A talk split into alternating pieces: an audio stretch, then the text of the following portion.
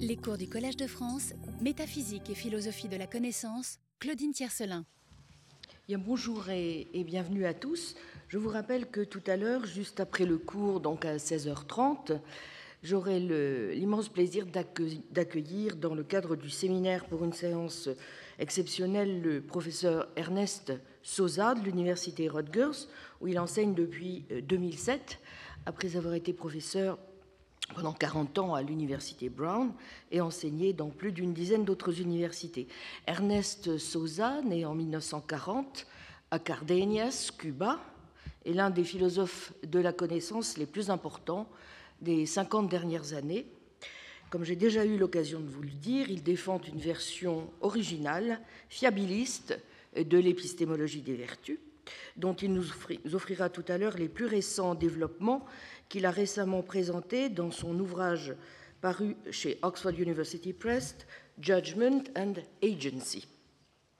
Parmi ces ouvrages décisifs, et qui sont d'ores et déjà des classiques, je mentionnerai simplement Knowledge in Perspective, Oxford University Press 1991, A Virtue Epistemology, Oxford University Press 2007, Reflective Knowledge, Oxford University Press 2009 et Knowing Full Well, Princeton University Press 2011. Son œuvre philosophique a déjà fait l'objet de plusieurs ouvrages collectifs, parmi lesquels notamment Ernest Souza and His Critics, Blackwell 2004, sous la direction de John Greco, Virtuous Thoughts, uh, The Philosophy of Ernest Souza, chez Springer 2013, sous la direction de John Turry, et un numéro spécial de la revue Synthèse lui sera aussi consacré en 2017. Le professeur Sosa est également le, le directeur des deux grandes revues philosophiques internationales que sont Philosophy and Phenomenological Research et la revue Nous. Bien, j'aurai l'occasion la semaine prochaine de revenir sur les idées qu'il aura commencé donc à nous présenter tout à l'heure. Euh, et, euh,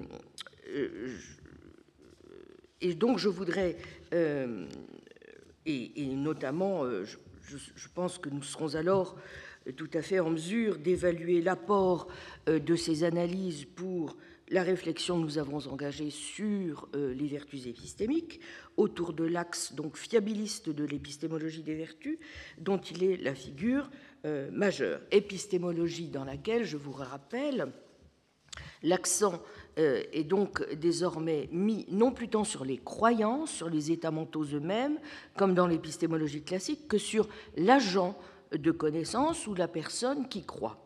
C'est pourquoi l'épistémologie des vertus souhaite mettre l'accent sur certaines qualités et propriétés ou traits cognitifs constitutifs de l'agent.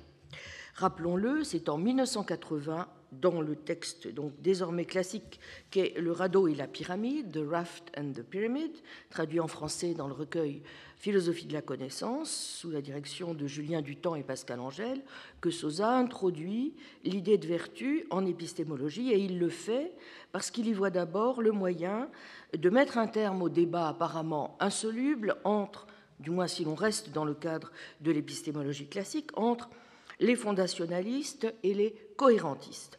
Dans ce texte, Souza suggère d'introduire une épistémologie des vertus intellectuelles dans laquelle, je cite, L'évaluation épistémique première s'attache aux vertus intellectuelles elles-mêmes et l'évaluation secondaire aux croyances particulières en raison de leur source dans des vertus intellectuelles. Il n'a eu de cesse de soutenir depuis que la connaissance exige des croyances vraies qui soient produites par des vertus intellectuelles. De même, mais en suivant cette fois une voie moins fiabiliste que responsabiliste, selon l'usage désormais consacré par la division aujourd'hui opérée entre les deux courants, dans son livre de 1996, Virtues of the Mind, Linda Zagzebski affirme que la connaissance, tout comme la croyance vraie justifiée, se fonde dans des vertus intellectuelles. Selon ces termes, une croyance justifiée est, je cite, ce qu'une personne qui est motivée par la vertu intellectuelle et qui a la compréhension qu'aurait une personne vertueuse de sa situation cognitive pourrait croire en pareille circonstances. Je vais donc aujourd'hui poursuivre l'évaluation de ce deuxième axe que j'avais introduit la semaine dernière, l'axe responsabiliste donc de l'épistémologie des vertus, représenté par ces deux figures majeures que sont James Montmarquet et plus encore Linda Zagzebski. Je vais commencer par vous rappeler ce qui est au cœur de la position de cette dernière sur les vertus épistémiques. Je tâcherai alors de vous faire comprendre le caractère aigu des difficultés que, de façon générale, pose toute analyse qui souhaite revendiquer la possible division des vertus en vertus intellectuelles et vertus morales, et je m'appuierai pour ce faire sur les très pertinentes réflexions que l'on doit à David Hume. Après quoi, je présenterai les arguments invoqués par Linda Zagzebski en faveur de l'idée qu'il est possible de considérer les vertus intellectuelles comme un simple sous-ensemble des vertus morales. Fort de ces éléments, nous serons alors mieux en mesure de voir quelles conséquences découlent de cette position et d'en évaluer la pertinence ou non pour notre réflexion sur les vertus épistémiques. Comme nous l'avons vu, il ne s'agit pas seulement pour Zagzebski, ni du reste pour Sosa, de défendre une épistémologie des vertus qui soit à même de résoudre les apories de la guétierologie et les débats centraux de l'épistémologie classique. Il s'agit aussi pour eux, plus ambitieusement, de proposer des analyses, en particulier de ce en quoi consistent les différentes modalités de la connaissance, qu'il s'agisse de la connaissance dite de premier niveau, perception ou connaissance animale, de la connaissance de plus haut niveau ou connaissance réflexive, et désormais aussi de ce que Sosa juge nécessaire d'introduire en invoquant un troisième niveau de la connaissance, la connaissance que l'on pourrait qualifier à sa suite de pleine et entière, pour reprendre le titre donc de son livre Knowing Full Well. Dans le cas de Zabzebski, il s'agit de soutenir, à tort ou à raison, nous allons y revenir, que la théorie des vertus, du moins telle qu'elle la conçoit, peut aussi s'appliquer euh, de façon féconde, par exemple, aux deux types de connaissances, de bas niveau et de niveau supérieur, cette dernière exigeant de la part de l'agent une enquête active qui inclut en particulier dans sa visée l'éthique et la connaissance scientifique. L'ambition, comme vous le voyez, est donc large. On entend adopter, aborder la question de la connaissance sur plusieurs fronts et en particulier, on cherche à répondre à l'antique question de savoir si nous pouvons avoir non seulement une théorie unifiée des vertus, mais également une théorie unifiée de la connaissance. Commune aux deux axes est l'idée que les vertus sont des qualités qui font de vous quelqu'un d'excellent. Mais selon que vous êtes fiabiliste ou responsabiliste, la conception de ce en quoi consiste cette excellence cognitive va sensiblement varier. Pour les fiabilistes, les vertus intellectuelles sont d'abord et avant tout des facultés fiables dont les paradigmes sont la perception sensible, l'induction, la perception, la mémoire. Dans les termes de Sosa, je le cite, tout ce qui a une fonction naturelle ou artificielle a des vertus. Les vertus ce sont donc les qualités qui permettent à une chose qui les a de bien accomplir sa fonction. Et puisque notre fonction intellectuelle première est, en ce qui nous concerne, de parvenir à des croyances vraies, les vertus intellectuelles sont en quelque sorte tout ce que nous permettent d'accomplir à cette fin nos facultés, qu'elles soient naturelles ou acquises, et ce faisant de parvenir à une fin bonne. Rien de bien différent, au fond, du concept de vertu que nous pouvons trouver au livre 1 de la République de Platon ou au livre 1 de l'éthique à Nicomaque. Pour un fiabiliste comme Sosa, la vision, la mémoire, l'induction, la déduction sont, comme je l'ai dit, les vertus épistémiques paradigmatiques et elles n'exigent en un sens ni action vertueuse, ni motivation vertueuse. Ce qui compte, c'est pour l'essentiel de parvenir de façon fiable à la vérité. Telle est par exemple l'idée que développe Sosa dans son essai La place de la vérité en épistémologie, en réponse à la question de savoir en quoi consiste la valeur de la connaissance. En ce sens, il importe de bien voir que l'épistémologie des vertus, si l'on s'inscrit dans ce modèle, ne s'est pas développée en opposition avec le modèle causal, externaliste et fiabiliste classique de la connaissance selon lequel une croyance est justifiée si elle est produite par un processus causal fiable auquel le sujet n'a pas nécessairement accès. Par exemple, nos capacités visuelles sont généralement fiables sans que nous ayons conscience des raisons pour lesquelles elles le sont. Bref, il peut y avoir une connaissance animale non réflexive reposant sur des dispositions ou des capacités. Une vertu épistémique, c'est simplement au fond, une disposition fiable ou une fonction qui s'accomplit correctement au sein d'un organisme ou d'une espèce. C'est pourquoi, si vous suivez une telle ligne, par vertu, vous aurez en vue non seulement les vertus intellectuelles classiques, telles que l'ouverture d'esprit, euh, la persévérance, la minutie, mais également d'autres excellences épistémiques de l'agent connaissant, donc, telles que les facultés cognitives qu'il emploie dans la perception ou la mémoire qui revient à suivre au fond une perspective euh, téléologique euh, tout à fait présente dans l'aristotélisme. À quoi les tenants d'une position responsabiliste, dont on peut voir aussi, euh, comme je l'avais indiqué la dernière fois au passage, les liens avec les tenants d'une position plutôt internaliste, ont généralement objecté que savoir, c'est savoir que l'on sait qu'un agent doit être responsable de ses croyances.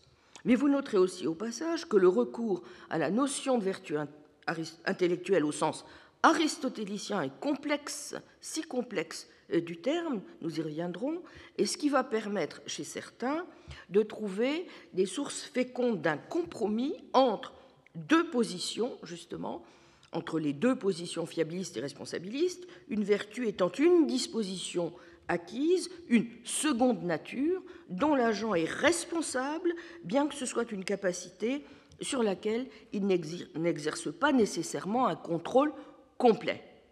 Dans cette deuxième perspective, en tout cas, ce ne sont plus les traits cognitifs de l'agent, ses facultés naturelles, les matériaux bruts du soi, comme une vision ou une mémoire fiable, qui vont faire figure de vertus intellectuelles, ce sont d'abord des états du caractère de la personne, sa personnalité. Pas? Donc vous comprendrez d'emblée pourquoi va être tenue pour relativement négligeable la distinction que voulait pour sa part maintenir Aristote entre vertus intellectuelles et vertus morales, et pourquoi l'on va foncièrement concevoir les premières aussi sur le modèle des secondes. La responsabilité devient plus importante que la fiabilité, ou que le fait même de recevoir un crédit pour euh, ce que l'on croit, selon la formule de John Greco. Le désir de vérité, la motivation pour la connaissance, compte finalement plus que le fait d'y parvenir. Les vertus intellectuelles exemplaires deviennent donc l'ouverture d'esprit, le courage intellectuel, l'autonomie intellectuelle, le zèle ou la conscience épistémique, epistemic conscientiousness, ainsi que la nomme James Montmarquet, laquelle s'accompagne des vertus, nous l'avons vu, d'impartialité, de sobriété, de courage intellectuel. La vertu n'est plus là une simple disposition, elle implique une forme de contrôle, fut-il seulement faible, dont l'exercice peut dès lors devenir objet de louange ou de blâme.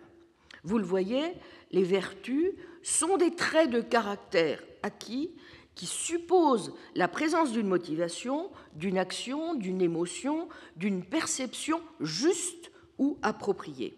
Et vous aurez reconnu le concept de vertu le plus prisé en éthique des vertus, et qui est aussi celui que donne Aristote au livre 2 de l'éthique à Nicomaque, où il est dit que la vertu morale est, je cite, un état décisionnel qui consiste en une moyenne fixée relativement à nous. C'est sa définition formelle et c'est ainsi que la définirait l'homme sagace ou prudent, le phronimos, n'est-ce pas? Ainsi, le vrai courage, tel que le présente le livre 4, est, je cite, une disposition à craindre et néanmoins à faire face aux choses appropriées au moment voulu, de la manière qui convient et avec les bonnes motivations. Le courage est une moyenne entre un vice par excès, la témérité, et un vice par défaut, la lâcheté. Les vertus morales ne sont pas des facultés naturelles, parce qu'à la différence de celles-ci, elles sont dignes de louange. Ce ne sont pas non plus des capacités, des aptitudes ou techniques qui pourraient être le fruit de l'expérience ou de l'ardeur, en partie parce que le vertueux est quelqu'un qui doit avoir pour agir une motivation bien spécifique. Il lui faut choisir les actes appropriés pour eux-mêmes. Je vous rappelle ce que dit Aristote, je vous renvoie notamment à Éthique à Nicomaque 1105 a 18, 1105 b4 sur ce point. Donc les vertus morales, comme la connaissance pratique et la sagacité, ne peuvent pas être de l'ordre des techniques. Il fait donc clairement une différence entre vertu et technique. Skills, 1105 hein, à 13. On a donc dit que la vertu concerne plaisir et chagrin, que les actions dont elle provient sont aussi celles qui la font croître ou périr si elles ne vont plus dans le même sens, et que celles dont elle est née sont également celles où elle se manifeste en acte. Soit. Mais on peut se demander, euh, ajoute Aristote, ce que nous voulons dire en affirmant qu'on doit exécuter ce qui est juste pour devenir juste, et ce qui est tempérant pour devenir tempérant. En effet, si on exécute ce qui est juste et tempérant, c'est qu'on est déjà juste et tempérant. De même, si l'on écrit et fait de la musique, c'est qu'on sait écrire et qu'on est musicien. Il se pourrait bien que même dans le cas des techniques, il n'en aille pas ainsi. On peut en effet aussi tracer des lettres ou par hasard ou grâce au soutien d'autrui. On ne sera donc quelqu'un qui sait écrire qu'au moment où, traçant des lettres, on le fait à la manière de celui qui sait le faire, c'est-à-dire en manifestant l'art d'écrire qui est en soi-même. Mais il est de plus une différence entre les techniques et les vertus. Les résultats des techniques sont en effet des œuvres qui contiennent en elles-mêmes leur perfection. Il leur suffit donc d'avoir telle qualité à la production. En revanche, les actions que produisent les vertus, même si elles possèdent telle ou telle qualité, ne sont pas pour la cause des actions de justice ou de tempérance. Au contraire, il faut encore que l'agent les exécute dans un certain état. D'abord, il doit savoir ce qu'il exécute. Ensuite, le décider et ce faisant, vouloir des actes qu'il accomplit pour eux-mêmes. Enfin, troisièmement, agir dans une disposition ferme et inébranlable. Or, ces conditions, pour la possession des techniques, n'entrent pas en ligne de compte, à l'exception du savoir lui-même, mais pour la possession des vertus, justement, la force du savoir est négligeable, voire nulle, alors que les autres dispositions, loin d'être négligeables, peuvent tout. Et ce sont elles précisément qui surviennent à force d'exécuter souvent ce qui est juste et tempérant. Deuxième texte, cette fois 1140b20, 1140b30. La technique, dit Aristote, est un certain état accompagné de raisons vraies qui portent à la production, tandis que le manque de technique, au contraire, est un état qui, avec une raison fausse, porte à la production, leur objet étant ce qui peut être autrement. Mais par ailleurs, il est une excellence de la technique alors qu'il n'y en a pas de la sagacité. Et dans l'exercice d'une technique, celui qui commet une faute exprès montre sa supériorité sur celui qui ne le fait pas exprès, tandis que si la sagacité est en jeu, la faute est moins grave si elle n'est pas commise exprès, exactement comme en matière de vertu. Il est donc évident que la sagacité est une sorte de vertu et pas une technique.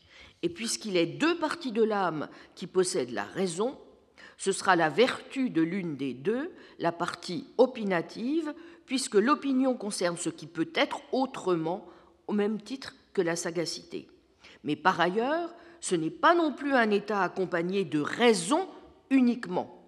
Et un indice, c'est que ce genre d'état se laisse oublier, mais pas la sagacité il n'est pas possible que la sagacité soit une science, ni d'ailleurs qu'elle soit une technique. Une science parce que l'exécutable peut être autrement, et une technique parce qu'il y a une différence de genre entre action et production.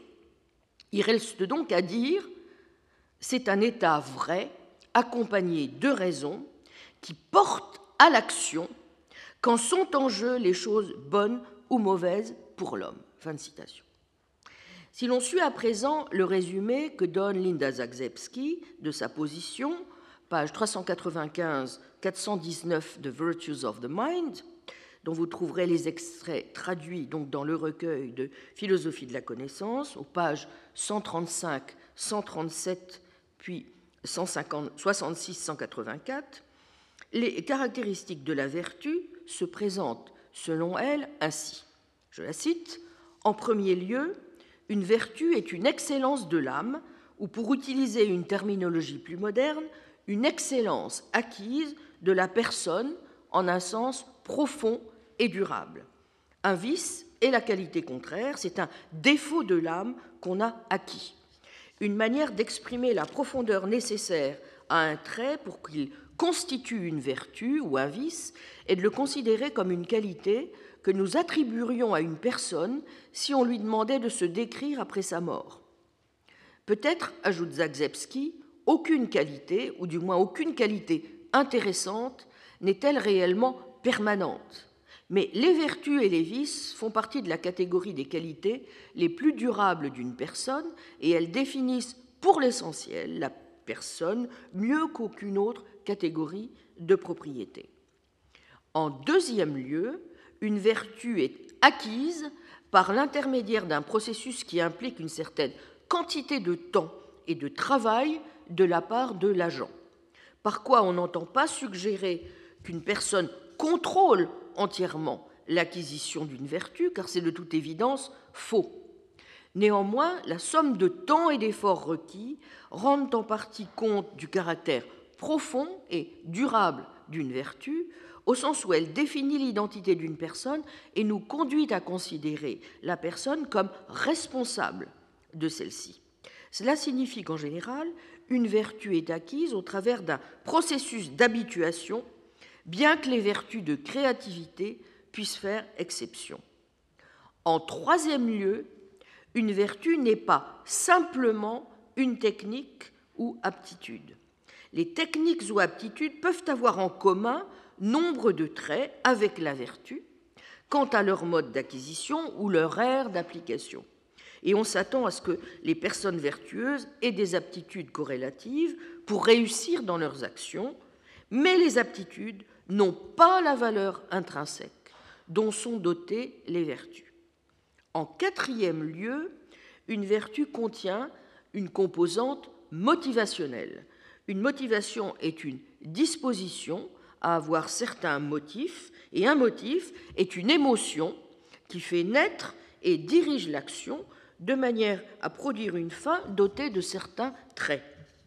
Les motivations peuvent devenir des parties profondes du caractère d'une personne et lui fournir un ensemble d'orientations vers le monde qui émergent sous forme d'action dans les circonstances appropriées. Une motivation doit se définir non pas comme une façon d'agir dans des circonstances spécifiables à l'avance, mais sur la base de la fin vers laquelle elle tend et de l'émotion qui la sous-tend.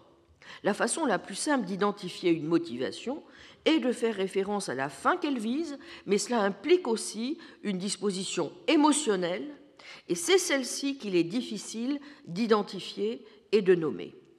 Cela conduit à envisager un autre trait important de la vertu, qu'observe Zagzebski, la vertu est un terme de réussite, de succès. La composante motivationnelle d'une vertu signifie en effet qu'elle a une fin, que celle-ci soit interne ou externe. Une personne n'a pas telle ou telle vertu si elle n'est pas en mesure de produire de manière fiable la fin qui est le but de la composante motivationnelle de la vertu. Par exemple, une personne équitable agit, peut-on le penser, de manière à produire efficacement un état de choses qui a les caractéristiques souhaitées par euh, les personnes équitables. Une personne aimable, compatissante, généreuse, courageuse ou juste vise à faire que les choses soient d'une certaine manière, et le fait qu'elle y réussisse de manière fiable est une condition de la possession de la vertu en question. Vous voyez, donc il y a l'obligation en quelque sorte de résultat ou de succès, euh, et de, prise en compte de la réalité dans la définition même de ce en quoi consiste la vertu. C'est pour cette raison, du reste, que la vertu requiert la connaissance, ou tout au moins la prise de conscience de certains faits non moraux relatifs au monde. La nature de la moralité implique non seulement que l'on désire certaines choses, mais également que l'on soit donc un agent fiable quand il s'agit de les produire. Comprendre ce qu'implique une vertu est nécessaire pour réussir à produire le but de sa composante motivationnelle. Cela veut donc dire que la vertu implique l'existence aussi d'une forme de compréhension, laquelle est impliquée par la composante de réussite qui va de pair avec elle. Une vertu, vous voyez, a donc deux composantes principales, selon Zagzebski, un élément motivationnel et un élément de réussite fiable dans la production du but de l'élément motivationnel. Vous voyez tout de suite à quel point Zagzebski oriente tout cela dans le sens d'un projet moral. Je la cite, ces éléments expriment les deux buts distincts du projet moral que nous trouvons dans la pensée morale de sens commun. D'un côté, les modes de pensée ordinaires sur la morale nous disent que la morale relève dans une large mesure du cœur, et nous évaluons les personnes pour la qualité de leur motivation. Mais la morale fait aussi partie du projet qui consiste à faire du monde un certain type de lieu, un lieu meilleur, pourrait-on dire, ou un lieu où les gens de bien ont envie de se trouver. En raison même de cela, la réussite morale compte pour nous sans que cela exclue le souci que nous pouvons avoir d'autrui et de ses efforts, mais par surcroît.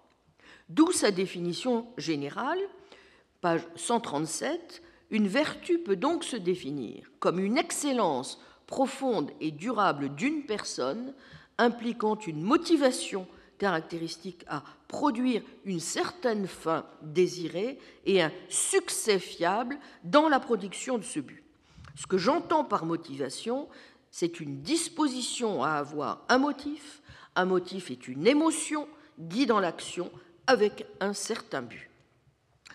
Et c'est à partir de là, n'est-ce pas, que se voit définie dans un deuxième temps, donc, les vertus intellectuelles. Elle va soutenir, page 166 de la version anglaise, que, je cite, les vertus intellectuelles individuelles peuvent se définir sur la base de motivations nées d'une motivation générale pour la connaissance et d'une fiabilité dans la capacité à atteindre les objectifs de ces motifs. Étant donné que toutes les vertus intellectuelles ont la même motivation de base et que toutes les autres vertus morales ont des motivations de base différentes, que cela veut dire qu'on peut faire, dit-elle, une distinction entre une vertu intellectuelle et une vertu morale sur la base de la composante motivationnelle de la vertu. Et soutient-elle, c'est la seule différence théoriquement pertinente qui existe entre les vertus intellectuelles et les autres vertus morales. C'est pourquoi il y a de bonnes raisons de continuer à appeler ces vertus intellectuelles, quand bien même, rappelle-t-elle, il valait mieux, comme elle l'a soutenu, les traiter comme faisant partie des vertus morales. Il se peut qu'au niveau plus profond, les vertus morales et intellectuelles prennent leur source, au fond, dans la même motivation, peut-être l'amour de l'être en général, love being in general, auquel cas cette motivation permettrait d'unifier toutes les vertus. Ainsi qu'elle le dit plus loin, je cite, la manière la plus simple de décrire la base motivationnelle des vertus intellectuelles consiste à dire qu'elles reposent toutes sur une motivation pour la connaissance. Elles sont toutes des formes de la motivation visant à avoir un contact cognitif avec la réalité, ce qui renferme davantage que ce que l'on exprime habituellement en disant que les gens désirent la vérité. La compréhension est aussi une forme de contact cognitif avec la réalité que l'on a tenu pour partie intégrante de l'état de connaissance à certaines périodes de l'histoire de la philosophie.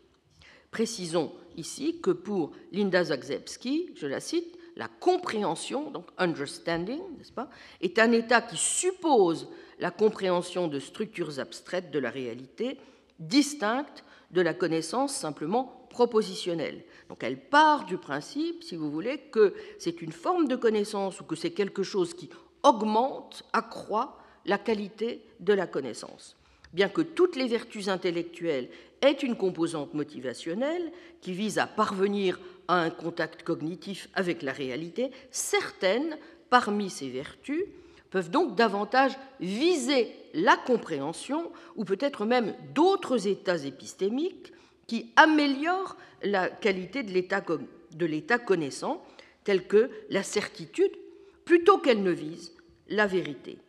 Quelques vertus cruciales, telles que l'originalité intellectuelle ou l'inventivité, sont liées non pas simplement à la motivation de l'agent à parvenir à de la connaissance, mais à une motivation visant en effet à l'accroissement de la connaissance et de, pour l'espèce humaine.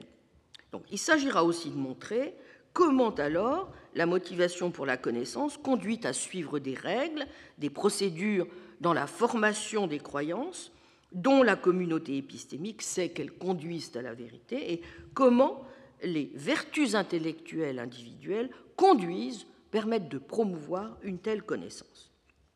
Bon, Zagzebski est consciente du fait, je cite, que la tâche qui consiste à définir les vertus soulève d'emblée la question de savoir comment identifier les vertus à un niveau plus profond point qui, dit-elle, mérite considération et doit être traité dans une analyse complète de la vertu. Mais elle précise qu'elle n'a pas de position de principe sur la question de savoir si les vertus intellectuelles qui ont en commun leur nom avec les vertus morales constituent deux vertus ou une seule. Elle admet que même au sein de la classe des vertus intellectuelles, il est difficile de tracer la frontière entre les vertus intellectuelles et les autres si, comme elle le pense, je cite, elles prennent toutes leurs sources dans une motivation pour le savoir, car cela implique que toutes les vertus intellectuelles sont unifiées par une même motivation générale. Mais bien entendu, on peut dire la même chose de toutes les autres vertus morales, car on peut également les réunir sous une motivation générale pour le bien, et au fond, la connaissance conclut-elle, est une forme de bien. Knowledge is a form of the good. Page 168. À la différence de Montmarquet, pour qui la vertu épistémique n'avait même pas besoin, vous vous en souvenez, pour exister, que l'on soit parvenu à des croyances vraies, Zagzebski considère que cela constitue bien une exigence et qu'il faut donc, pour être vertueux, comme je l'ai dit, que le succès soit au rendez-vous les vertus intellectuelles supposent une motivation pour la connaissance et un contact cognitif avec la réalité. Mais comme Montmarquet, elle analyse bien les vertus épistémiques comme des traits acquis du caractère qui impliquent que l'on ait les bonnes motivations épistémiques et si, pour elle parvenir aux fins que l'on vise, est nécessaire, cela n'est pas non plus suffisant pour qu'on puisse dire de quelqu'un qu'il est épistémiquement vertueux. Pour qu'on puisse l'être, il faut aussi être capable d'ouverture d'esprit, de courage intellectuel, d'humilité, de réceptivité au nouveau, de persévérance dans ses choix et ses succès, lesquels résident tous en une moyenne entre deux excès ou vices. Comme vous le voyez, non seulement l'action juste doit donc s'analyser à partir du caractère vertueux et non l'inverse, mais ce qui est prôné ici par le responsabiliste, c'est une analyse unifiée des vertus intellectuelles et des vertus morales. L'épistémologie se construit sur le modèle, que dis-je, se voit absorbé par la théorie éthique, puisque les, vertus épistémiques deviennent une sous-catégorie hein, des vertus morales, voire s'y réduisent purement et simplement. En toute rigueur, il n'y a donc pas lieu dans l'anthropologie unifiée de Zagzebski de faire une distinction entre les vertus intellectuelles et les vertus morales. La question que nous devons donc poser à présent est celle-ci. A-t-elle raison? Et de façon générale, le responsabiliste a-t-il raison de voir les choses ainsi? Pour prendre la mesure de l'enjeu et de son caractère épineux, et avant d'évaluer la pertinence ou non des raisons invoquées en faveur de sa position par Zagzebski, il n'est peut-être pas mauvais, pour bien voir à quel point une telle position est loin d'aller de soi, de se remémorer le joli texte dans lequel David Hume explique pourquoi, en ce qui le concerne, il tient pour de pures et simples distinctions verbales le fait tout bonnement de chercher à s'interroger sur la, sur la pertinence ou non de telles divisions entre vertus intellectuelles et vertus morales.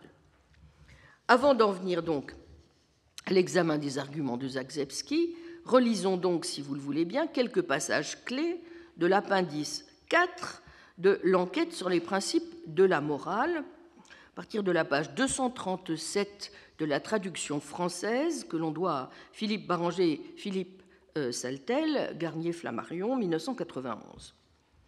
Rien n'est plus habituel aux philosophes, écrit ici Hume, que d'empiéter sur le domaine des grammairiens et de s'engager dans des querelles de mots, alors qu'ils s'imaginent traiter de controverses de la plus haute importance et du plus profond intérêt. C'est dans le but d'éviter des altercations si frivoles et si interminables que je me suis efforcé d'établir avec la plus extrême prudence l'objet de notre présente enquête et que je me suis simplement proposé de faire, d'une part, une liste de ces qualités de l'esprit, mental qualities, qui sont l'objet d'amour ou d'estime et constituent une partie du mérite personnel, personal merit. D'autre part, un catalogue de ces autres qualités qui sont l'objet de censure ou de reproche et qui affectent la réputation de la personne qui les possède. J'ai ajouté quelques réflexions concernant l'origine de ces sentiments de louange et de blâme. En toutes les occasions où la moindre hésitation aurait pu apparaître, j'ai évité les mots vertu et vice, car certaines de ces qualités, que j'ai classées parmi les objets de louange, reçoivent dans la langue anglaise l'appellation de talent, talents, plutôt que de vertu, de même que les qualités faisant l'objet de la réprobation ou du blâme sont souvent appelées défauts, defects, plutôt que vices. On est peut-être en droit d'attendre à présent qu'avant de conclure cette enquête sur la morale, nous fassions la séparation exacte entre les uns et les autres, que nous indiquions les frontières précises entre vertus et talents, vices et défauts, et que nous donnions une explication de la raison et de l'origine de cette distinction. Mais afin de me dispenser de cette entreprise, qui se révélerait n'être en fin de compte qu'une étude grammaticale, j'ajouterai les quatre réflexions suivantes qui contiendront tout ce que j'ai l'intention de dire sur le présent sujet. Premièrement, je constate qu'en anglais, comme en toute autre langue moderne, les frontières ne sont pas exactement fixées entre vertus et talents, vices et défauts, ou qu'il est impossible de donner une définition précise qui mette en évidence le contraste entre les uns et les autres. Si nous disons par exemple que parmi les qualités estimables, seules, celles qui sont volontaires ont droit à l'appellation de vertu. Nous devrions bientôt nous rappeler les qualités de courage, d'égalité d'âme, équanimité, de patience, de maîtrise de soi, self-control, ainsi que de nombreuses autres que presque toutes les langues classent sous cette appellation, bien qu'elles dépendent peu ou pas du tout de notre choix si nous affirmons que seules les qualités qui nous poussent à jouer notre rôle dans la société méritent cette distinction honorable, on doit penser immédiatement que ce sont en effet les qualités les plus précieuses et qu'on les appelle communément les vertus sociales, mais aussi que cette épithète même suppose qu'il est des vertus d'une autre espèce. Or, l'objectif de Hume sera précisément de montrer qu'il n'en est rien. Comme vous le savez, seul comptant in fine pour lui les vertus sociales, lesquelles du reste pour lui, et non sans une certaine naïveté sur laquelle je reviendrai peut-être à la lumière de notre plus récente histoire, sur laquelle il faut peut-être s'interroger, se réduisent bon an, mal à une seule, le parti du genre humain contre le vice et le désordre, ses ennemis communs, l'universalité absolue du sentiment d'humanité, page 187, et lui seul. Et Hume d'ajouter si nous prenions en considération la distinction entre qualités intellectuelles et qualités morales, et si nous affirmions que seules ces dernières sont les vertus réelles et authentiques, car seules elles conduisent à l'action, nous constaterions que nombre de ces qualités, habituellement dénommées vertus intellectuelles, telles que la sagacité ou prudence, la pénétration, le discernement, la précaution, discretion, ont également une influence considérable sur la conduite. On peut aussi adopter la distinction entre le cœur, the heart, et la tête, the head. Les qualités du cœur peuvent se définir comme celles dont l'exercice immédiat s'accompagne d'un sentiment, with a feeling or a sentiment, dit l'anglais. Et elles sont les seules qui puissent être appelées les vertus authentiques.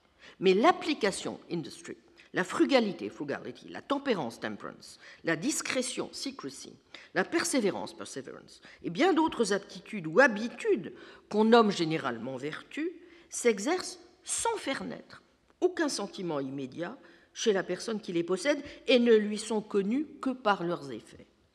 Il est heureux, conclut alors au milieu de toute cette perplexité apparente, que la question étant purement verbale, ne puisse revêtir la moindre importance un propos moral et philosophique n'a pas à entrer dans tous ces caprices de la langue, qui sont si variables selon les différents idiomes et pour un même idiome selon les différentes époques. Mais en somme, et nous devrons nous en souvenir, il me semble que, bien qu'on admette toujours qu'il ait des vertus de nombreuses sortes différentes, cependant, lorsqu'un homme est qualifié de vertueux ou appelé homme de vertu, denominated man of virtue, nous considérons surtout ces qualités sociales qui sont en effet les plus précieuses. J'y reviendrai. Il est en même temps certain qu'une absence remarquable de courage, de tempérance, d'économie, d'industrie, d'entendement, de dignité de l'esprit, dignity of mind, priverait même un homme très honnête et d'un très bon naturel, a very good-natured honest man, de ce titre honorable. Qui a jamais dit, autrement que sur le ton de l'ironie, qu'un tel homme était un homme de grande vertu, mais un fiefé imbécile, but an egregious blockhead. Mais deuxièmement, poursuit Hume, il n'est rien d'étonnant à ce que les langues ne marquent pas avec beaucoup de précision les limites entre vertus et talents, vices et défauts, puisque dans notre propre appréciation, il y a si peu de différence. Il semble en effet certain que le sentiment d'être conscient de sa propre valeur, the sentiment of conscious worth, la satisfaction de soi même que procure l'examen, the self-satisfaction proceeding from a review of a man's own conduct and character, que fait un homme de sa propre conduite et de sa propre personnalité, il semble certain, dis-je, que ce sentiment qui, bien que le plus commun de tous, n'a pas de nom satisfaisant dans notre langue, naît des qualités de courage, de capacité, d'application, d'ingéniosité, de même que de toutes les autres excellences de l'esprit, mental excellences. Qui, d'autre part, n'est profondément mortifié à la pensée de sa propre folie, de sa propre débauche, folly and dissoluteness, et ne ressent pas une douleur et un remords secret chaque fois que sa mémoire montre quelque occasion du passé où il a fait preuve de stupidité ou de mauvaise manière, stupidity or ill manners. Le temps ne peut effacer les idées cruelles d'une conduite stupide, foolish conduct, ou des affronts qu'un homme a eu à subir à cause de sa lâcheté, cowardice ou de son impudence. Ces idées hantent toujours ses heures de solitude, étouffent ses pensées les plus exaltantes et le montrent même à ses propres yeux sous les couleurs les plus odieuses et les plus méprisables que l'on puisse imaginer.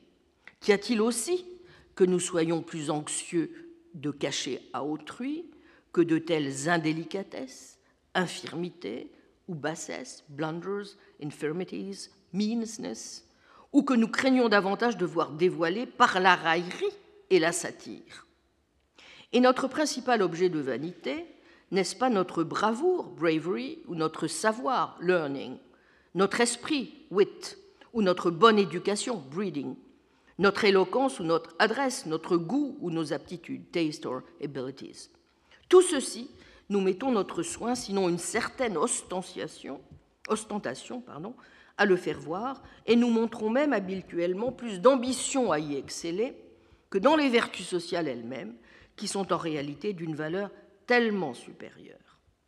L'amabilité et l'honnêteté, good nature and honesty, et tout particulièrement la seconde, sont si absolument nécessaires que bien que la plus violente critique sanctionne toute violation de ses devoirs, aucune louange éminente n'en accompagne ces exemples si courants qu'il semble essentiel au maintien de la société humaine. Et là se trouve, à mon avis, la raison pour laquelle, bien que les hommes fassent un éloge si libéral des qualités de leur propre cœur, ils montrent quelques réserves à louer les dons de leur tête. Car ces dernières vertus étant supposées plus rares et plus extraordinaires, on constate qu'elles sont l'objet le plus usuel de l'orgueil et de l'amour-propre, pride and self-conceit, et le fait de s'en vanter fait naître un fort soupçon de nourrir ces sentiments. Il est difficile de dire si vous causez le plus grand tort à la réputation d'un homme en l'appelant fripon ou bien lâche, a knave or a coward. Et si un goinfre ou un ivrogne bestial, a beastly glutton or drunkard, n'est pas plus odieux et plus méprisable qu'un avare égoïste et dénué de toute générosité, selfish, selfish, ungenerous miser. Qu'on me donne à choisir. Et j'aimerais mieux pour mon propre bonheur et mon propre plaisir posséder un cœur affable et humain a friendly, humane heart, plutôt que toutes les autres vertus réunies de Démosthène et de Philippe. Mais aux yeux du monde, je préférerais passer pour doué d'un immense génie, extensive genius, et d'un courage intrépide, et j'en attendrais des manifestations plus intenses de la louange, general applause, et de l'admiration de tous. L'image qu'un homme donne de lui dans la vie la manière dont il est reçu en société, l'estime dans laquelle le tiennent ses amis. Tous ces avantages dépendent autant de son bon sens et de son jugement, his good sense and judgment, que de toute autre partie de sa personnalité, character. Et ajoute Hume, quand un homme aurait les meilleures intentions du monde et serait aussi éloigné qu'on peut l'être de l'injustice et de la violence, il ne serait jamais susceptible pourtant de s'attirer beaucoup de respect sans au moins une part modérée de talent et d'entendement. A moderate share, at least, of parts and understanding. De quoi, alors, pourrons-nous bien discuter ici? demande Hugh. Si le bon sens, sense, le courage, la tempérance, l'application, la sagesse, le savoir, wisdom and knowledge, forment de l'aveu général une part considérable du mérite personnel. Si un homme qui possède ces qualités est à la fois mieux satisfait de lui, mieux désigné à la bienveillance, goodwill, à l'estime et au service des autres, qu'un homme qui en serait totalement dépourvu, si en un mot sont semblables les sentiments causés par ces dons et par les vertus sociales, existe-t-il une raison pour être si extrêmement scrupuleux à propos d'un mot ou pour savoir s'ils ont droit à la dénomination de vertu? On peut, il est vrai, prétendre que le sentiment d'approbation que font naître ces accomplissements, accomplishments, outre qu'il est inférieur, est aussi quelque peu différent si on le compare à celui qui accompagne les vertus de justice et d'humanité. Mais ceci ne semble pas être une raison suffisante pour les ranger dans des classes et sous des appellations différentes. Le personnage de César et celui de Caton, tels que nous les dépeint Salluste, sont tous deux vertueux, dans le sens le plus strict et le plus limité du terme, mais d'une manière différente. Et les sentiments qu'ils suscitent ne sont pas non plus entièrement les mêmes. L'un fait naître l'amour, l'autre l'estime, l'un est aimable, l'autre formidable, awful, enfin formidable plutôt au sens de suscitant, n'est-ce pas, le, respect ou la, la, peur, la crainte. Euh, nous aimerions avoir l'un de ces personnages pour ami, tandis que l'autre, nous nourririons l'ambition de l'être nous-mêmes. De la même façon, l'approbation qui accompagne la tempérance, l'application ou la frugalité peut être quelque peu différente de celle que l'on accorde aux vertus sociales, sans en faire une espèce entièrement distincte. Et en effet, nous pourrions observer que ces dons, plus que les autres vertus, ne produisent pas tous le même genre d'approbation. Le bon sens et le génie, good sense and genius, engendrent l'estime et le respect, esteem and regard. L'esprit et l'humour, wit and humor, suscitent l'amour et l'affection. Vous comprendrez donc que Hume ne fasse pas de différence de nature entre les vertus morales et les vertus intellectuelles, lesquelles ne peuvent, selon lui, qu'aller de pair si l'on veut tout simplement avoir quelque chance de donner un contenu au terme même de vertu. La plupart des hommes, je crois, ajoute-t-il, donnent naturellement et sans préméditation leur assentiment à la définition de l'élégant et judicieux poète, la vertu, car le bon naturel est stupide, c'est le sens et l'esprit avec l'humanité. Quelle prétention à notre aide généreuse ou à nos bons offices un homme peut-il avoir s'il a dissipé ses biens en prodigalité, en vanité futile, en projets chimériques, en plaisirs dissolus ou en folles folle dépenses au jeu? Ces vices, car nous n'avons aucun scrupule à les nommer ainsi, apportent la misère sans susciter la pitié, ainsi que le mépris à tous ceux qui s'y adonnent. Achéus, prince sage, tomba dans un piège fatal qui lui coûta la couronne et la vie après avoir usé de toutes les précautions raisonnables pour s'en protéger. Pour cette raison, disent les historiens, il est un juste objet de respect et de compassion. Seuls ceux qui l'ont trahi méritent haine et mépris. La fuite précipitée et l'imprévoyante négligence de Pompée au début des guerres civiles apparurent à Cicéron comme des maladresses tellement notoires qu'elles détruisirent tout à fait son amitié pour ce grand homme. De même, dit-il, que le manque de propreté, cleanliness, de décence, decency, ou de discrétion, discretion, chez une maîtresse, se révèle de nature à altérer nos sentiments. Car il s'exprime ainsi lorsqu'il parle non à titre de philosophe, not Hume, mais d'homme d'État et d'homme du monde à son ami Atticus. Mais le même Cicéron, à l'imitation des anciens moralistes, lorsqu'il raisonne en philosophe, élargit beaucoup les notions de vertu et inclut alors tous les dons ou qualités louables de l'esprit sous cette honorable appellation. Cela conduit à la troisième réflexion que Hume se propose de faire, à savoir que les anciens moralistes, dit-il, les meilleurs modèles, ne faisaient pas de distinction décisive entre les différentes sortes de dons et de défauts de l'esprit, mais les traitaient tous de la même façon, sous l'appellation, eux, de vertus et de vices, et en faisaient l'objet de leur raisonnement de morale indifféremment. La prudence telle qu'elle est exposée dans le Déophyquis de Cicéron est cette sagacité qui nous conduit à la découverte de la vérité et nous préserve de l'erreur et de la fausseté. La magnanimité, la tempérance, la décence, y sont également traités scrupuleusement.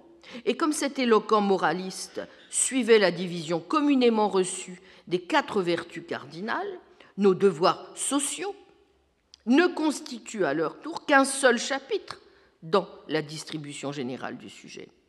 Il n'est besoin que de parcourir les titres des chapitres de l'éthique d'Aristote pour se convaincre aussi qu'il range le courage, la tempérance, la libéralité, la magnanimité, la modestie, la prudence et une virile franchise, a manly openness, parmi les vertus, de même que la justice et l'amitié.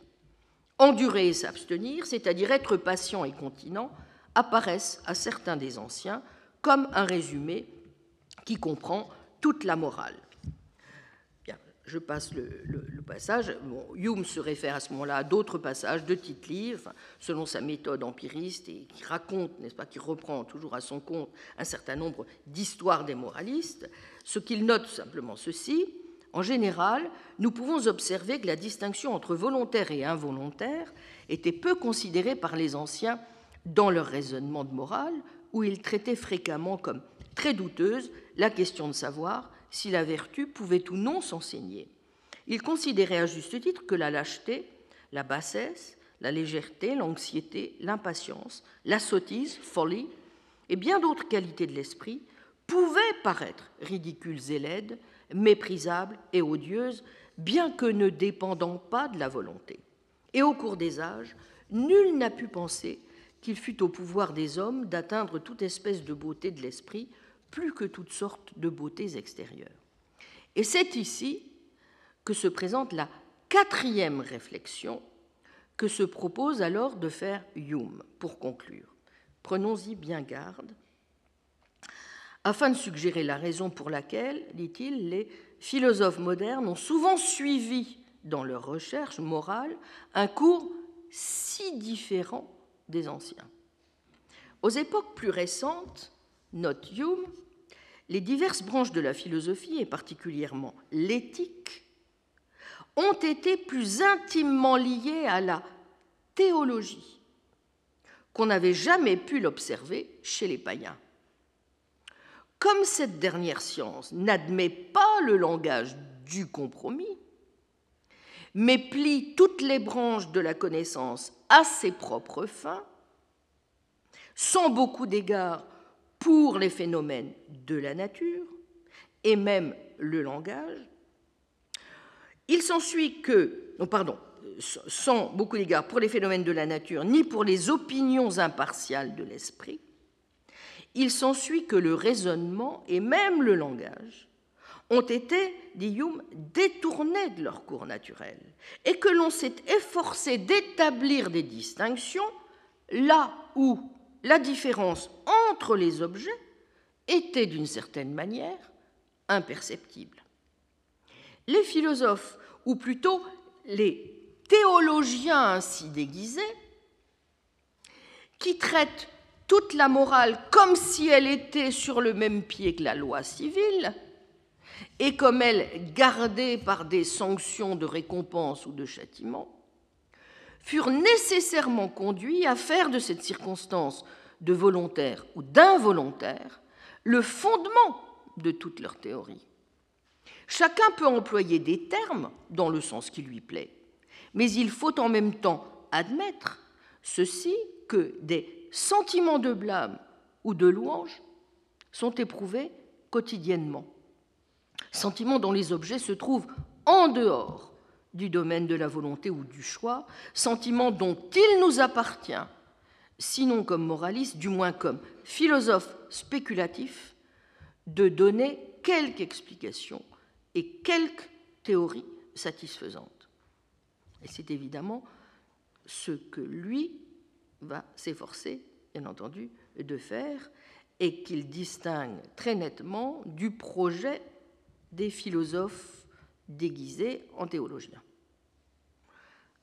Un défaut, une faute, un vice, un crime. Ces expressions semblent dénoter différents degrés de désapprobation et de blâme, qui sont cependant tous au fond presque du même ordre et du même genre. L'explication de l'un nous conduira aisément à une juste conception des autres, et il est de plus grande conséquence de s'occuper des choses que des mots qui les désignent.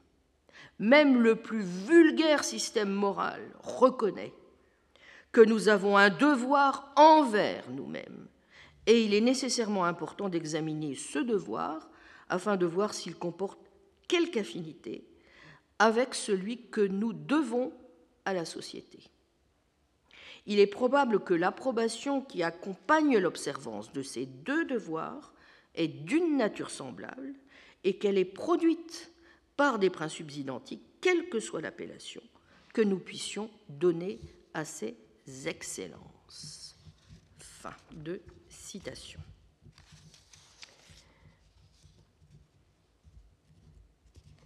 Il était important, je crois, de se souvenir des recommandations humiennes et j'aurai du reste encore l'occasion d'y revenir, notamment lorsque j'essaierai de réfléchir au sens des propos de Hume relativement à l'importance des vertus sociales ou démocratiques dans leur lien avec les vertus épistémiques.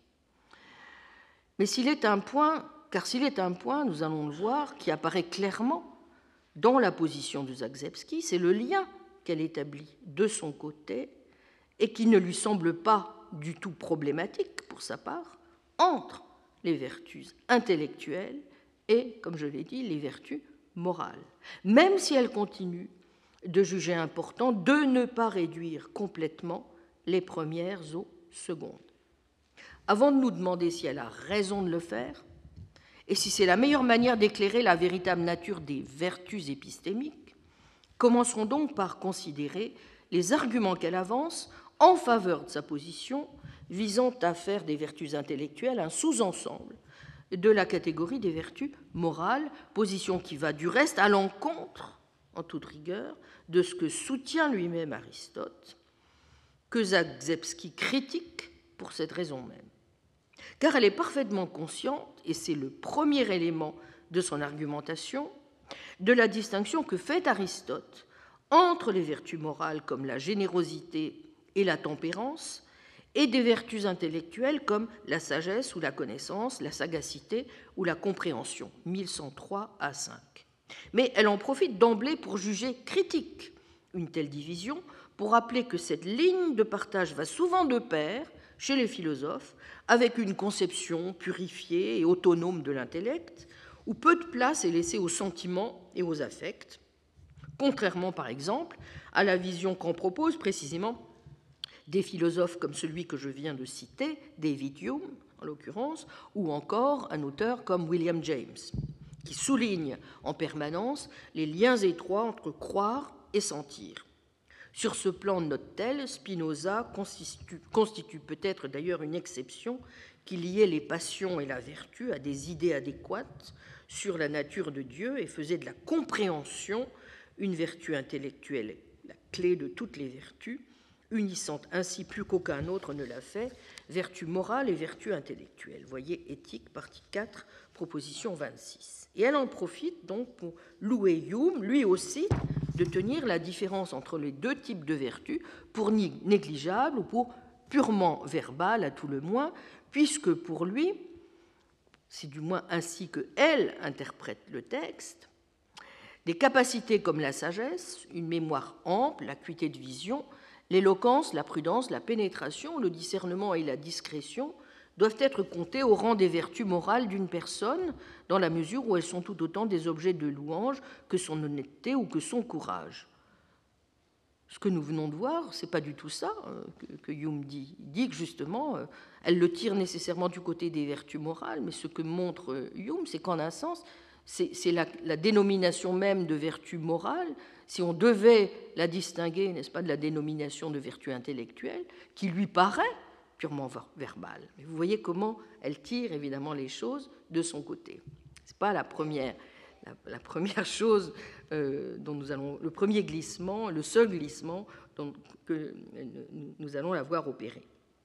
Bon, elle va alors, dans, c'est le deuxième élément de sa position, défendre l'idée selon laquelle, si la division qu'opère le stagirite entre une vertu et d'autres états de l'âme, tels que les techniques ou aptitudes, comme nous l'avons vu, n'est-ce pas, les capacités naturelles et de fait importantes, celle qu'il opère en revanche entre vertus intellectuelles et vertus morales ne l'est pas, et qu'il est donc parfaitement possible, voyez, de tenir les vertus intellectuelles pour un sous-ensemble des catégories morales.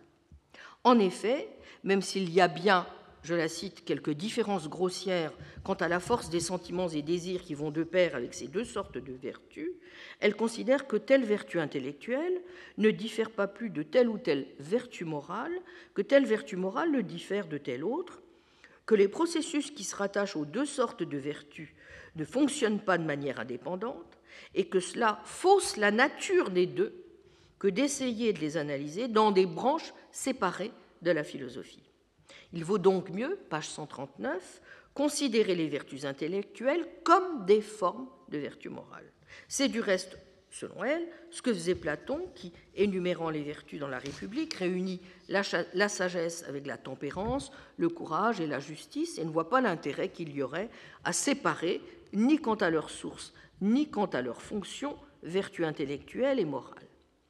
Comme nous le savons, Non seulement Aristote fait une telle distinction, celle entre vertu de l'âme ou vertu du caractère, comme la générosité ou la tempérance, 1103 à 5, et les vertus de l'intelligence comme la sagesse, la compréhension, la sagacité, voire aussi 1139 à 5, mais au sein des vertus intellectuelles, il fait une autre division entre celles qui visent la connaissance spéculative ou théorétique, la science, mais aussi la sagesse, laquelle est totalement étrangère à la production de quoi que ce soit, 1143b20, et ne cherche pas le bien humain, de celles qui relèvent de la connaissance pratique et qui visent à la production d'artefacts ou à la performance de certains actes, et relèvent donc de l'art, de la technique, de la connaissance pratique, laquelle, phronésis, est par ailleurs,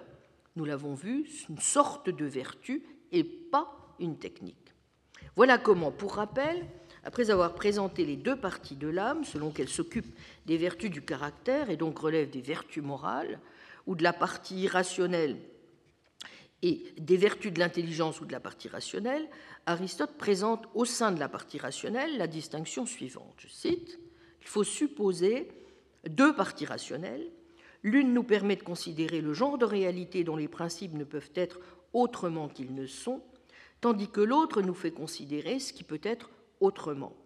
Car en rapport avec ces réalités de genre différents, on trouve aussi parmi les parties de l'âme une différence de genre entre celles qui sont naturellement relatives à l'une et à l'autre, puisque c'est en vertu d'une certaine ressemblance ou d'une affinité avec leurs objets respectifs qu'elles en ont la connaissance.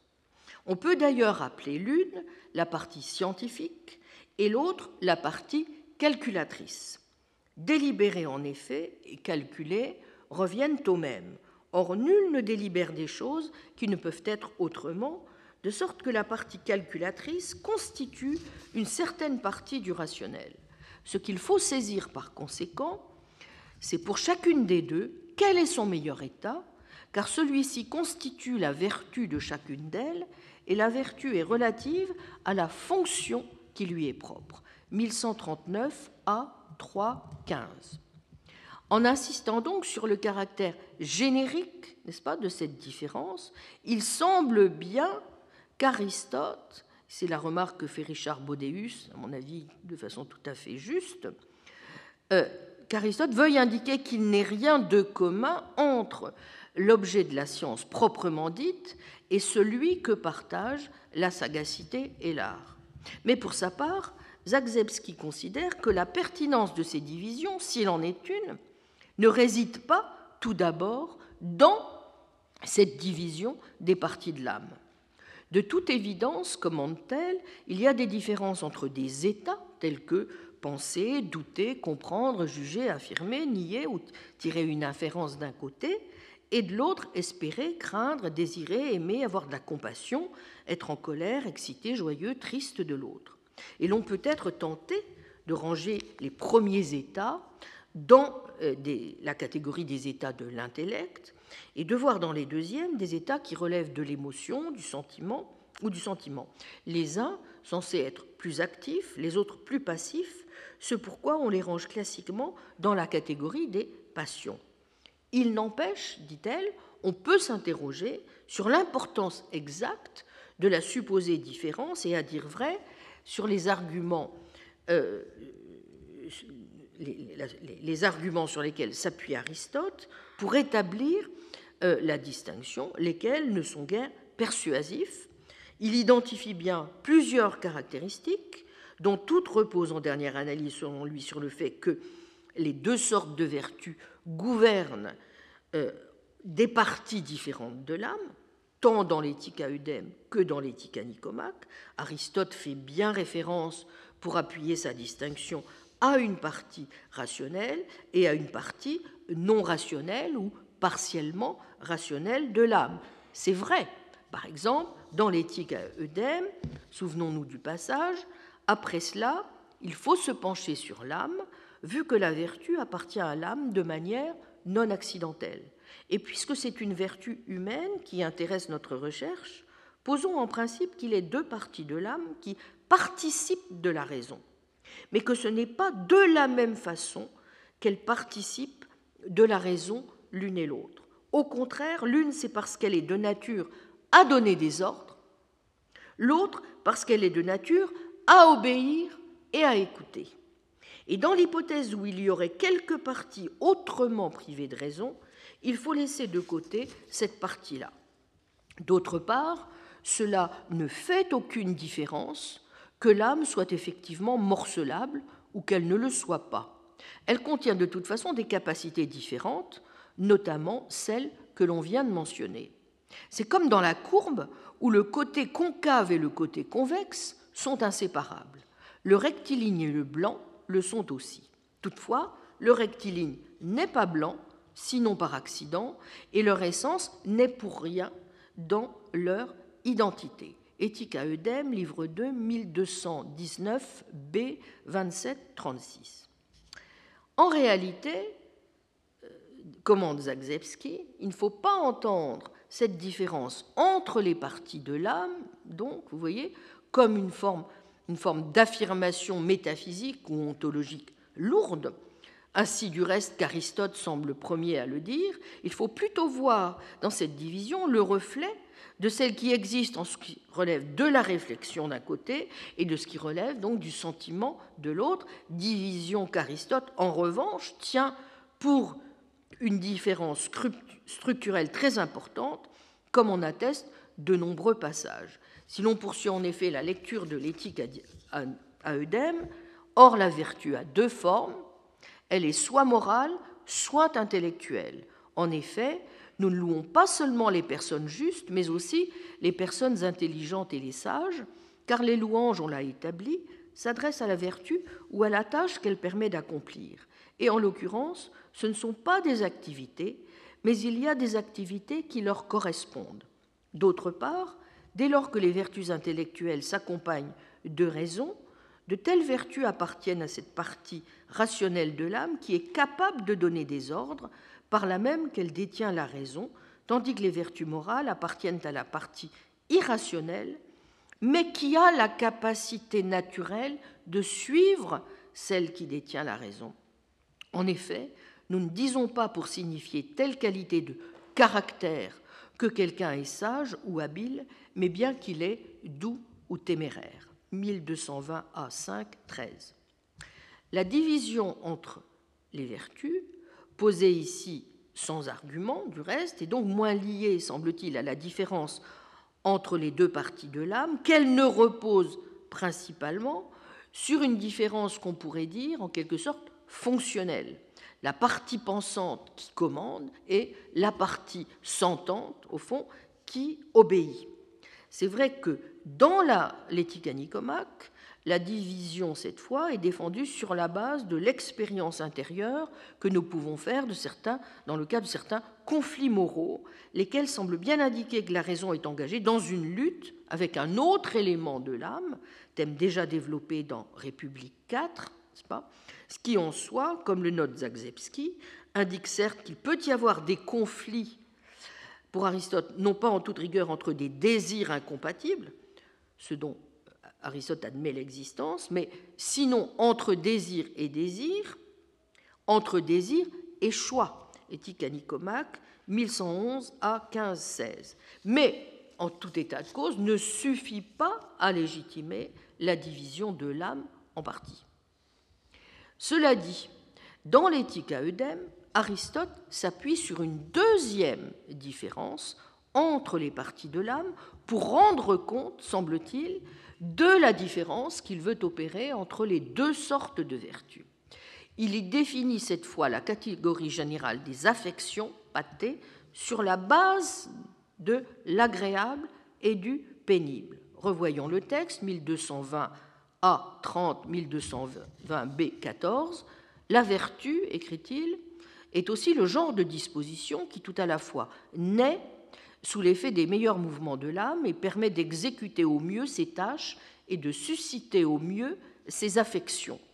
Ce sont aussi les mêmes facteurs qui, d'une certaine façon, la font apparaître et d'une autre façon, la font disparaître. et son usage est toujours en rapport avec les mêmes choses. Ce qui la fait croître ou se corrompre est précisément ce par rapport à quoi elle est la meilleure disposition. Et ce qu'il indique, c'est que la vertu, tout comme le vice, concerne l'agréable et le pénible. Les punitions, qui sont des thérapies et opèrent par le moyen des contraires, ici comme ailleurs, ont en effet recours à des contraires. Mais que la vertu du caractère concerne l'agréable et le pénible, c'est une évidence. D'autre part, le caractère ethos, comme son nom l'indique, doit à l'habitude ethos de se développer, et l'habitude chez les sujets qu'entraîne un comportement qui n'est pas inné s'acquiert par de fréquents mouvements qu'on lui imprime d'une certaine façon, de sorte que tout d'un coup, voilà le sujet capable d'opérer de cette façon-là. Ce que chez les êtres inanimés, nous n'observons pas, car même si l'on jette dix mille fois la pierre vers le haut, jamais elle ne fera ce mouvement que forcé. Ainsi donc, voilà ce que doit être le caractère. Dans une âme où la raison peut donner des ordres, c'est la qualité de sa partie irrationnelle, mais capable de suivre la raison. Il faut alors préciser ce qui, dans l'âme, permet de lui attribuer certains traits de caractère particuliers. Or, ce peuvent être à la fois ses, ses capacités d'éprouver les affections, celles qui permettent de qualifier les individus d'affectifs, et aussi ces états qui permettent de qualifier les individus d'après leur rapport à ces affections, selon qu'ils les subissent d'une certaine façon ou bien qu'ils sont impassibles. Cela rejoint la distinction faite dans les propos déjà tenus entre les affections, les capacités et les états. Et Aristote ajoute alors, par affection, j'entends des choses telles que l'ardeur, la crainte, la honte ou l'appétit. En somme, ce sont les choses qui d'elles-mêmes entraînent le plus souvent à leur suite plaisir d'essence ou chagrin. J'ajoute qu'elles ne confèrent pas à l'âme de qualité, mais lui donnent seulement un accès d'affection. Ce sont au contraire les capacités qui lui confèrent une qualité. Et j'appelle ainsi les capacités qui permettent de qualifier d'après leurs affections les personnes dont les actes sont passionnels, en disant par exemple d'une telle qu'elle est colérique, indolente, portée sur le sexe, pudique ou sans pudeur. Quant aux états, ce sont toutes les dispositions qui motivent une distinction entre ces attributs, selon qu'ils respectent la raison ou bien y sont contraires par exemple le courage et la tempérance, ou bien la lâcheté et l'intempérance. 1220 B 12 14.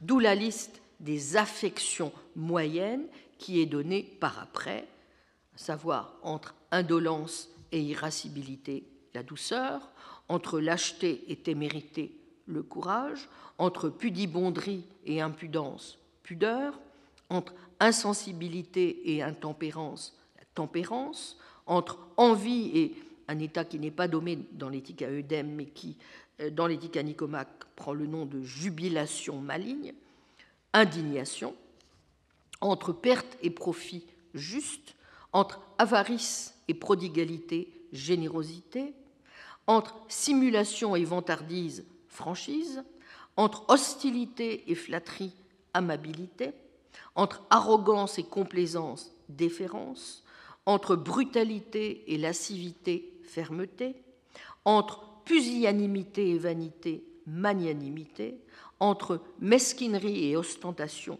magnificence, entre fourberie et naïveté, sagacité. Vous trouvez un passage voisin dans l'éthique à où Aristote dit ceci Or, par affection, j'entends appétit, colère, crainte, intrépidité, envie, joie, amour, haine, tristesse, jalousie, pitié, en somme ce qui entraîne à sa suite plaisir et chagrin. Éthique Nicomaque de 5, 1105 B 21-23. Plus loin, Aristote confirme que les vertus de la partie affective de l'âme supposent de trouver la bonne moyenne entre le plaisir et le chagrin. Mais cela compris, ajoute-t-il, il faut ensuite ajouter ceci, puisqu'il y a deux parties dans l'âme auxquelles correspond la distinction des vertus, puisque les vertus intellectuelles appartiennent à la partie qui détient la raison et sont celles dont la tâche est d'énoncer la vérité, soit sur l'état des choses, soit sur leur devenir, mais que les autres vertus appartiennent à la partie irrationnelle, qui de son côté comprend le désir. Ce n'est pas en effet dans n'importe quelle partie de l'âme que se trouve le désir dans l'hypothèse où celle-ci est morcelable. Alors, il faut nécessairement que, mauvais ou bon, le caractère doive ses qualités à la poursuite ou à la fuite de certains plaisirs et de certaines peines. C'est d'ailleurs ce que permettent de voir les distinctions qui concernent les affections, les capacités et les états, puisque les capacités et les états sont des dispositions affectives et que les affections sont déterminées par le chagrin et le plaisir. Cela, par conséquent, ajouté au principe posé auparavant, fait que toute vertu morale concerne des plaisirs et des peines, puisque les choses qui entraînent naturellement toute âme à empirer ou à s'améliorer sont précisément celles auxquelles elle a rapport et qui la concernent. D'autre part, ce sont les plaisirs et les peines qui rendent vilains, disons-nous, parce que la poursuite des uns et la fuite des autres, ou bien ne sont pas comme elles devraient, ou bien n'ont pas pour objet ce qu'elles devraient. C'est précisément pourquoi tout le monde définit hâtivement les vertus en termes d'impassibilité et de quiétude, en matière de plaisir et de peine, tandis que les vices sont définis en termes contraires. Éthique à Eudème, 1221 B36, 1222 A5. Nous avons donc bien ici, semble-t-il, en effet, une deuxième base de différence entre vertus intellectuelles et vertus morales, selon qu'elles ont ou non, n'est-ce pas, affaire avec le plaisir et la peine. Or, objecte Zagzebski, est-il sûr que ce soit une bonne distinction? La classe des vertus morales aurait-elle plus à voir avec celle où l'on a affaire au plaisir et à la peine? Nous faisons l'expérience de la plupart des sentiments comme plaisant ou douloureux, mais il n'est pas évident que tous le soient. Pensons par exemple à la curiosité. De plus, les vertus qui s'occupent des aspects plaisants ou douloureux ne se rattachent pas à ces caractères de manière significative. Aristote a donc l'air de penser, n'est-ce pas, que les sentiments ont besoin d'être disciplinés par les vertus en raison de leur caractère agréable ou douloureux, mais si les sentiments impliqués dans la générosité et la bonté, par exemple, peuvent se voir adoucis ou modérés dans certains de leurs aspects plaisants ou douloureux, cela ne signifie pas que ce soit le plaisir et la peine en soi qui doivent être disciplinés par ces vertus. Et si tant est que la générosité ou la bonté ont à voir avec le plaisant et le douloureux, il est douteux que cela joue un rôle significatif dans la distinction que l'on peut être tenté de faire entre ces vertus et celles qui gouvernent les états intellectuels. Peut-être faut-il comprendre alors qu'Aristote entendrait cela au sens faible, où il est de fait possible de distinguer les états de sentiment des états cognitifs, sur la base du fait que le plaisir et la peine accompagnent les premiers et pas les seconds, auquel cas nous pourrions identifier les vertus du caractère par leur relation en quelque sorte indirecte avec le plaisir et la peine, ce qui ne serait pas le cas des vertus intellectuelles.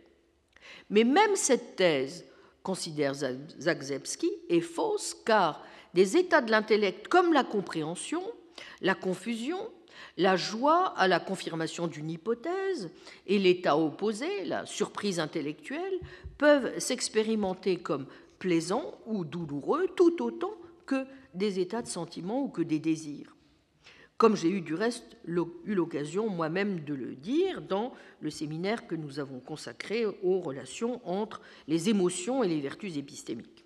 Auquel cas, les vertus qui relèvent de l'un n'ont pas nécessairement plus à faire, n'est-ce pas, avec le plaisir et la peine que les vertus qui relèvent de l'autre. À dire vrai, certains états intellectuels peuvent même s'accompagner de sensations de plaisir plus fortes que des sentiments de gratitude, par exemple, ou de respect. Ce dont Aristote, par ailleurs, est parfaitement conscient, puisque au livre 10 de l'Éthique à Nicomaque, il dit bien que chaque activité est achevée, n'est-ce pas, par son propre plaisir, que l'on peut contester le fait que l'activité ne soit pas la même chose que le plaisir, et 10, 15, 1175 B33, et que les plaisirs de la pensée sont supérieurs, 1176 à 2, ce qui est, à peu de choses près d'ailleurs, ce que dit aussi Platon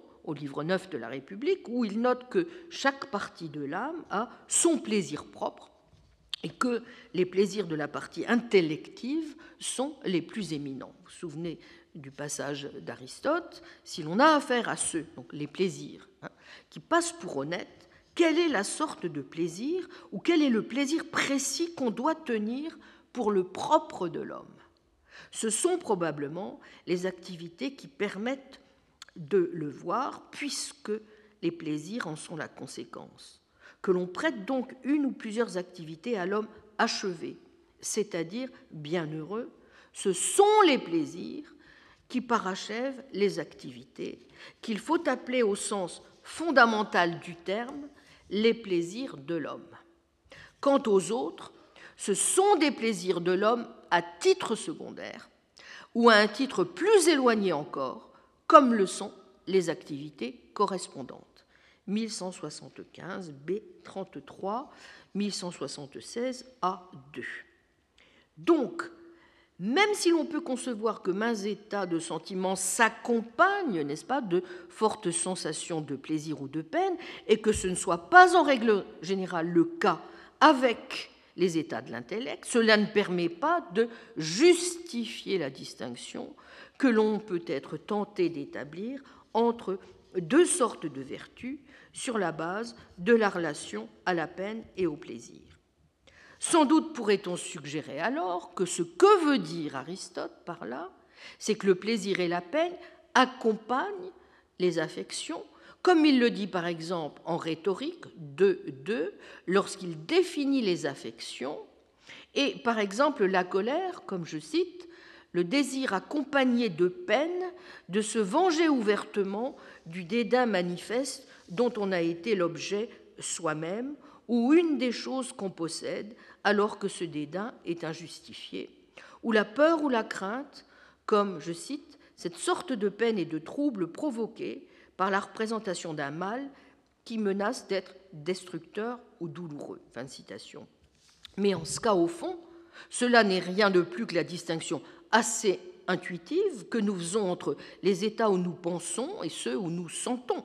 Et même alors, cela ne permet pas vraiment de faire le clivage entre les deux types de vertus, car, note Zagzebski, s'il est exact que nombre de vertus morales, comme la tempérance, le courage, les vertus opposées que sont l'envie, la jalousie ou la vengeance, ou le dépit, ont davantage maille à partir avec des sentiments forts que les vertus intellectuelles, cela ne permet pas vraiment de diviser en deux la classe des vertus.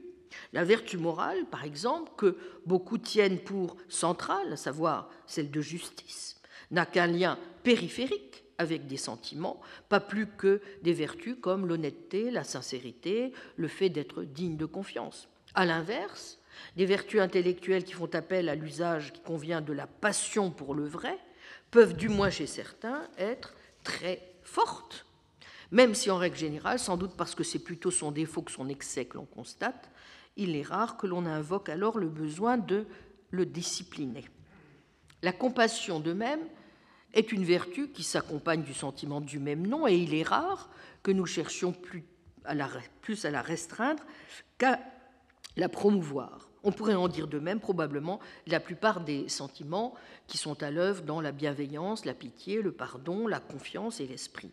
Ce qui semble suggérer du reste que le désir de vérité a moins de points communs avec telle ou telle passion forte qu'avec le désir du bien et a quelque chose qu'il faut plutôt promouvoir que restreindre. Il n'empêche, n'est-ce pas, en résumé, il y a bien des sentiments et des désirs qui doivent être restreints par les vertus intellectuelles, l'un des plus forts étant celui que l'on doit surmonter dans la recherche de la connaissance, dans quelque domaine que ce soit, à savoir le désir de que telle ou telle croyance particulière soit vraie, ou encore les sentiments qui accompagnent les préjugés ou les bonnes vieilles croyances auxquelles nous nous accrochons mordicus ou dont nous ne souhaitons pas qu'il soit possible de montrer qu'elles sont fausses. Dans chacun de ces cas, c'est vrai qu'il y a bien des désirs ou des émotions, soit à restreindre, soit à rediriger. Bien. Autrement dit, on pourrait évidemment dire que, à l'encontre de cette division que l'on voudrait faire entre vertu morale et vertu intellectuelle, au motif que les premières s'occuperaient plutôt des états de sentiment et les autres des états de pensée, qu'il est nombre d'états, le plus souvent, qui en réalité sont des mixtes des deux. Que dire par exemple de ces états que sont, comme celui que j'ai indiqué, la curiosité, en, laquelle vous vous souvenez euh, des auteurs comme saint Augustin ou saint Thomas voyaient un vice, n'est-ce pas? Mais encore le doute, l'étonnement, l'effroi, mêlé d'admiration ou de respect que l'on peut avoir, qui chacun dans leur genre peuvent constituer ou des moteurs ou des freins pour le désir de vérité. En un mot, c'est un point sur lequel j'ai toujours moi-même beaucoup insisté, la situation la plus normale semble bien être celle où les deux états sont entremêlés. Toute la question, sur laquelle je ne reviens pas pour l'instant, est de savoir si Zagzebski a raison de reprocher à Aristote d'ignorer un phénomène de ce genre, et encore plus de s'en servir, ainsi donc qu'elle le prétend, comme d'un authentique motif de division entre les vertus. Sans doute n'a-t-elle pas tort de mener, comme elle le fait, le parallèle entre les vertus intellectuelles et les vertus morales. La question reste tout de même de savoir jusqu'où un tel parallèle est possible sans que l'on se heurte à nombre de difficultés, lesquelles, comme nous le verrons, ne sont pas minces, à commencer par celle-ci. Nous, nous, connaissons tous de ces intelligences brillantes, bouillonnantes, fascinantes, dont les qualités intellectuelles semblent tout sauf en défaut, et qui se révèlent être, sur le plan moral, de parfaits salauds, voire des monstres à l'état pur. Et nous connaissons tous aussi nombre de gens moralement vertueux, de ces êtres qui ont le cœur sur la main et qui n'ont pas forcément inventé le fil à couper le beurre. Comment alors allons-nous rendre compte de ces cas?